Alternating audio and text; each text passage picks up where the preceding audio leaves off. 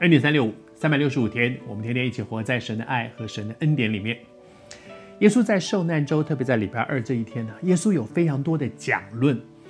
那他周围有很多的人，就着他的讲论有很多的回应。但是有一群人，他们的回应好特别哦。昨天和你分享，他们听完耶稣所讲的东西，不是领受了什么，而是在那里面挑毛病。我可以找到耶稣所讲的有什么毛病，让我可以攻击他。不但是攻击耶稣，后面有三个字说陷害他。我们每天啊读圣经，我还是鼓励你哦，真的不要只是听恩典三六五，恩典三六五只是就着一点点圣经的话，我把我的领受跟你分享。可是我真的相信，当你自己读圣经的时候，你一定会从中间得着很多的帮助。但是求主帮助我们读圣经，不是哇这段讲得很好。你看这一段，这明明就是你看，就是他，他就不是这样。你看他的问题，他的问题。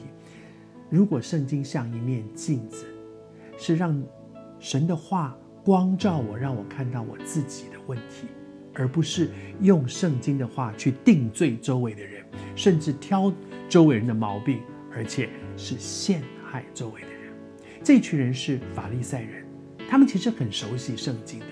但是耶稣在地上的时候，常常很深的责备这批人，就是这批人读了圣经，竟然假冒伪善，好像自己都没事，我都没有问题，都是别人的问题。我求主恩待我们，让我们读圣经有一个对的动机，在圣经里面被光照的是我自己，而不是用圣经的话永远去看别人，这个人毛病，那个人的毛病。然后法利赛人呢，当他们听完耶稣所讲的，找到了一些他们想说对，那么接下去我们要怎么攻他？我们要怎么样挑他的毛病？然后呢，法利赛人就打发他们的门徒，让他们同西律党的人去见耶稣。他们他们设计好了，你们要这样说，这样说，这样说。然后呢，他们自己躲在后面哦，他们不出来，他们在做好人，然后把学生派出去。那些门徒，门徒是什么？就是学生，就是跟着他们的这批人。这批人不是学校的学生，这批人是啊，我好佩服你哦，你圣经好熟哦，我要跟你来学。这些人是自动自发来跟着他们的，因为他们认为这些人圣经很熟，我渴望也能够上圣，也能够很熟悉圣经，所以我就来跟着他们。读到这里的时候，真的好难过。这些门徒跟着法利赛人学什么呢？如果你往下去看，你就会发现，学法利赛人的诡诈，学法利赛人用一些话来找别人的漏洞，学，怎么会是学这些呢？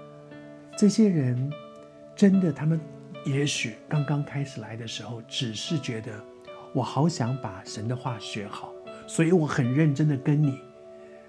但是我觉得世界上最可怕的一件事情，就是把人领错路。